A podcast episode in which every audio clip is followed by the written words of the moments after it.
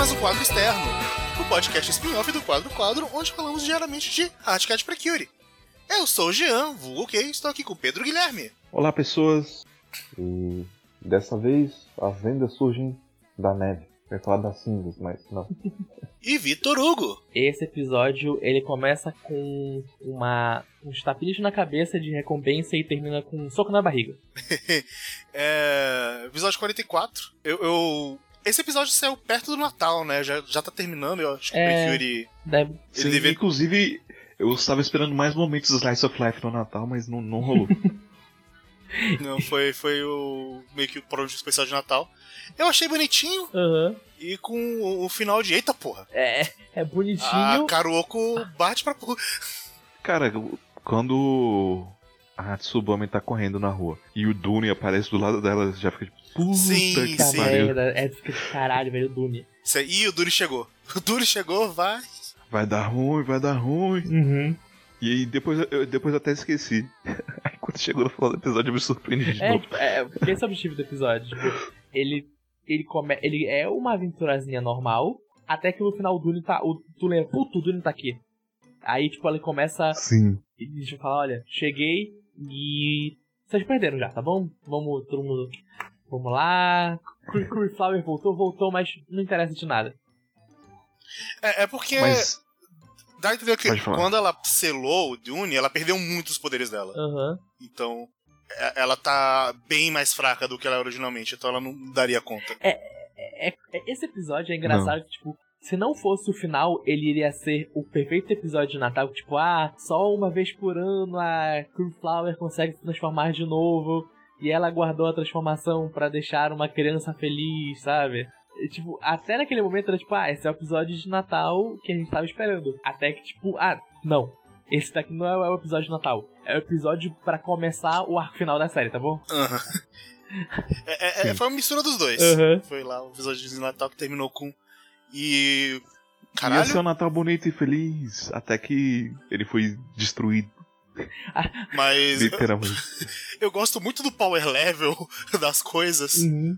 porque a Kyuri Flower, é- ela, mesmo sem quase nenhum poder, ela arregaça todo mundo. Nossa, ela, dá, ela dá um pau gostoso no Bojack no Cobra Nossa, é muito bom. Não, ela, ela faz a técnica de se multiplicar pra bater os dois ao mesmo tempo. Caraca, é muito boa essa parte. Não, não, não. Ela faz algo que nenhuma delas conseguiu fazer até agora. Ela entra dentro do Verdade, bicho, ela- as projeções dela pra bater nos É caras. muito bom. Primeiro ela prende os, Ela é muito OP, ela prende os caras numa bola e eles ficam tipo, todo apertados lá dentro. Depois ela faz nascer plantas de energia que saem clones de energia dela e começa a dar muita porrada. E tipo, não é tipo, ah, um clone pra cara. Não, foda-se, taca 12 em cada um pra eles aprenderem como é que é aqui na Terra. E, tipo, ele Sim, e fora que ela fez a barreira mais forte É, que eu já vi até e- agora. Eu acho que é, mai- é maior que a da E Sunshine. no até. final ela fala, pô, ainda tô meio fraca. Deixa o lacre da minha neta. Tipo, caraca, tu tá fraca. Tá explicado, porque ela sozinha conseguiu dar conta velho, dos, dos bagulhos, velho. A, bicha- Ela é a gente achava que a Kurumulante é forte, velho. Não é? Não, não, não. A gente não sabia sobre a Curiflower, tá ligado? velho, ela é muito porradeira. Ela sempre mostrou top vovó dos animes. Dá porrada, Caraca, é- dá conselho. ela é top vovó dos animes. Se a gente um dia. Cara, se ela, se ela tivesse mais nova, velho, Não. não ia ter pra ninguém, tá ligado? Se ela, é- ela velha já dá uma porrada em todo mundo, imagina que nossa. Sim. E nossa, é muito bom. E eu gosto que foi esse spoiler que eu levei quando eu procurei a capa do DVD também. A capa do DVD que a gente que eu que a gente viu era literalmente as quatro Precures e a Curryflower no meio. E a Curiflower. E tipo, a gente, meu Deus do céu, tá bom, já sei o que vai acontecer. Eu achei que talvez elas fossem se juntar e virar Curiflower. Uhum. Uhum. Eu não esperava que a Curiflower fosse aparecer por, por montagem Parece a só. Karuoko enchendo alguém de porrada. Chegou, chegou o momento. Ela. Sim. Mas voltando um pouco pra trás, assim, eu acho que esse episódio retrata uma parada que é interessante, porque assim, eu não sei vocês, mas eu imagino que sim. Eu acho que e todo mundo já teve um amigo que era meio carente, sim, sabe? Tipo, meio. Tinha dificuldade, sabe? De socializar com as pessoas. Que mentia pra caralho. Uhum. Pra, pra impressionar os outros. Sim, pra chamar atenção. Pra arrumar assunto tal, saca? Tipo, eu, eu, eu, eu gostei de ver isso sendo retratado, sabe? Tipo, pra talvez conscientizar né, coisas assim, porque tipo, isso, é, isso acontece muito, sabe? Sim, não, eu tive e... amiguinhos que faziam isso bastante. Uhum. É, não, tipo, o foda é que, tipo assim, eu tinha um amigo aqui na rua que ele era desse jeito, tá ligado? Foi daí que e veio aí... sempre o meu tio que trabalha na Nintendo. Uhum. é, Show, coisas desse tipo assim. Só que o que acontece? Ele não continua assim só pequeno, tá ligado? Ele uhum. foi, tipo, crescendo e crescendo. E, tipo assim, a gente tinha 15 anos e ele continuava a mesma pessoa, sabe? É, aí já é um problema. Uhum. É, só que foda assim, tipo, na época a gente não tinha, tipo, a compreensão para saber lidar com essas coisas direito, sabe? Uhum. Pra, tipo, dar, pra dar um reforço positivo pra ele parar com essas merdas, sabe? Então, tipo, meio que a nossa solução foi, tipo, confrontar ele, saca? E, tipo, não deu certo. E eu queria ter tido a maturidade para ver as coisas de uma outra perspectiva naquela época. Sim, eu, eu gosto que eu, em alguns pequenos momentos da minha infância, eu fui essa criança. Uhum. Eu, eu, às vezes mentia sobre alguma coisa de jogo, alguma coisa que aconteceu pra ou chamar atenção, ou para ter um momento a mais com alguém, tipo, por exemplo. Uhum. É, eu queria jogar muito Bushido Blade com um amigo meu. Aí eu inventei da possibilidade que se você terminasse o jogo com todos os personagens, você habilitaria um modo extra que seria um modo RPG daquilo lá. Aí ele, eita, vamos lá. Aí a, gente ficou jogando. Aí a gente ficou jogando, só que o tiro saiu pela culatra, porque na metade do caminho eu já cansei do jogo. Aí eu. aí, aí como se fala? Acontece. Aí eu olhei, ei. Então, eu menti. Vamos só parar de jogar, por favor. O, o pessoal que fica mentindo, sabe, tipo, chega uma hora que cansa, sabe, tipo, e assim, essa parada desse amigo que eu tava falando, tipo, a gente era amigo mesmo, sabe? Só que, velho, o bicho mentia pra caralho, uhum. velho. E já tava, tipo, irritando, porque, tipo, é, foram, foram, anos e anos do bicho mentindo muito. E todo mundo sabia que ele mentia, sabe?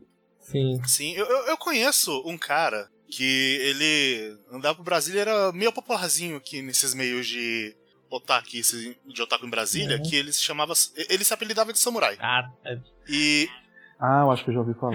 Ele jurava de pés juntos, ele contava sempre, contava altas histórias. Que samurai? De que. Não, não, de que ele tocava com o Raimundos, com a banda Raimundos. Uhum.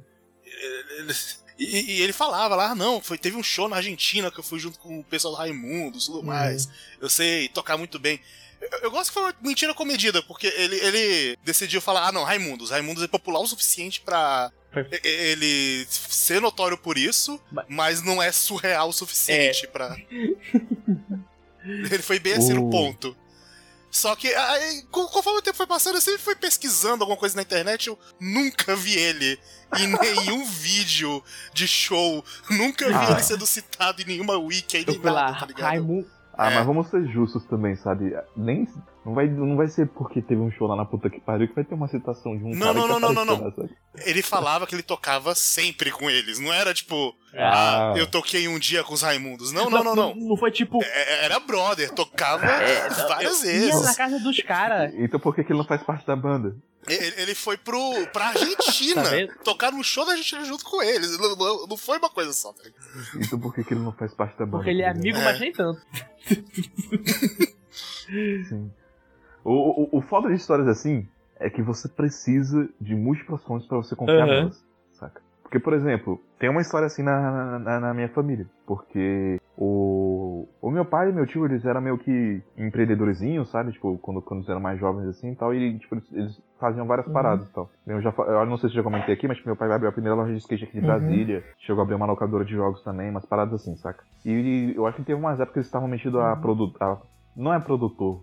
Aquela galera que planeja, que planeja festa, organiza festa. Promoter. Show. Sim, sim, sim. Promoter, é, eles estavam metidos a promoter, tá ligado? Aí meu tio me falou que, tipo, que ele e, e meu pai tinham recusado o Legião Urbana. Que o Legião Urbana ia tocar no show, queria tocar. Eles não deixavam porque eles achavam que eles eram uma banda meio merda. Assim. e porque ele, eles conheciam a galera, sabe? Eles conheciam. Só que a parada é. Tem as pessoas da época, sabe, que, que eram conhecidos, amigos do meu pai e tal, tipo, minha avó, o pessoal assim, tipo, todo mundo confirma a história, então, tipo, então, pelo e menos também não é, é difícil porque. Saca? Mas Raimundos, parece uma mentira. Raimundos, no contexto de Brasília, ainda mais na época do seu pai, provavelmente. Era uma coisa não, que tava eu tô começando. falando de Legião, não, não de Raimundo. Oh, desculpa, desculpa, eu... foi a dislexia. Legião Urbana, no contexto de Brasília. Acho que Raimundos nem é de Brasília, então.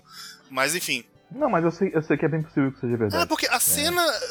A cena de Rock Brasília foi uma coisa que era muito pequenininha e depois foi crescendo. Sim, sim. E era todo mundo próximo na época, só que. Uhum.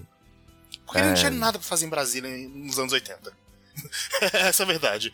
Era todo mundo construir essa porra aqui, mas, tipo, o que, que tinha pra fazer? Nada. Era uma ah, cidade eu nova. Acho, eu acho que até tinha muita coisa pra fazer sim, velho. Não era pequena assim como a gente imagina, não, tá ligado? É, o que eu sempre ouvia falar era que uma cidade, tipo, era uma cidade meio que recém-construída tudo mais, ainda tava estabilizando, então o, os jovens meio que eles se criaram a própria cultura porque não tinha tanto já estabelecido. É. Então, tipo, ah, isso eles não tinham tanto pra fazer porque ainda não tava tão estabelecida a cena e eles foram criando. Vamos falar outra coisa também, né? Não tinha internet na é época. É verdade. Sim. O pessoal, o pessoal pra, pra buscar, né, esse tipo de, de troca de informação, de comunicação, de cultura, eles tinham que ir pra, pra rua conhecer pessoas. Então. E essa foi a história de Brasília e Precure episódio 44. Ah, sim. Só voltando que, que eu ia comentar mais alguma coisa do episódio. Ah, eu fico feliz de ver que, que, a, que a menina admitiu as mentiras dela, sabe? Sim, sim eu acho muito legal essa é, mensagem de que a gente não vai te condenar, porque a gente sabe que você tá fazendo isso não é por uhum. mal, mas não Sim. faça isso, é errado. Sim. É, a gente quer que você seja sincera com a gente. É e eu isso, acho né? bem legal que ela vai lá, fala que só queria fazer isso, que ela queria amiguinhos, e eles falam, ah, a gente viu você como amiga. Uhum. É. Não tem problema. É aquela coisa, né? A pessoa coloca barreiras que são desnecessárias. Sim. E tipo, as outras pessoas tipo, não entendem isso porque tipo, elas já enxergam como algo que pra elas é normal, uhum. sabe? Sim. Ah, você é nossa amiga, sabe? Não precisa pedir Sim. pra ser. É, ah, você já, a, gente já tá, a gente já tá aqui no parquinho conversando junto, tipo, não tem pra que pedir, já tá sendo com a gente, não tem problema. E Subome protetora. Aham. Uhum. Subome crescendo muito nesse, nesse episódio. Uhum. Aí, ansioso aí pra que o futuro vai reservar. Pois é, mas enquanto o futuro não reserva. A gente não sabe o que o futuro vai nos reservar.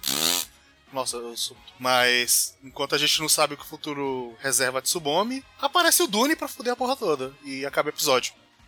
Uhum. Acaba naquele cliffhanger de, eita, agora o negócio vai. Agora é um ponto sem retorno de verdade. Agora não tem como ter episódio mais leve. Agora é só porrada esse arco final. Mas é isso. Exatamente. Já vai começar a uhum. falar disso no próximo episódio. Até lá, tchau, tchau. Falou.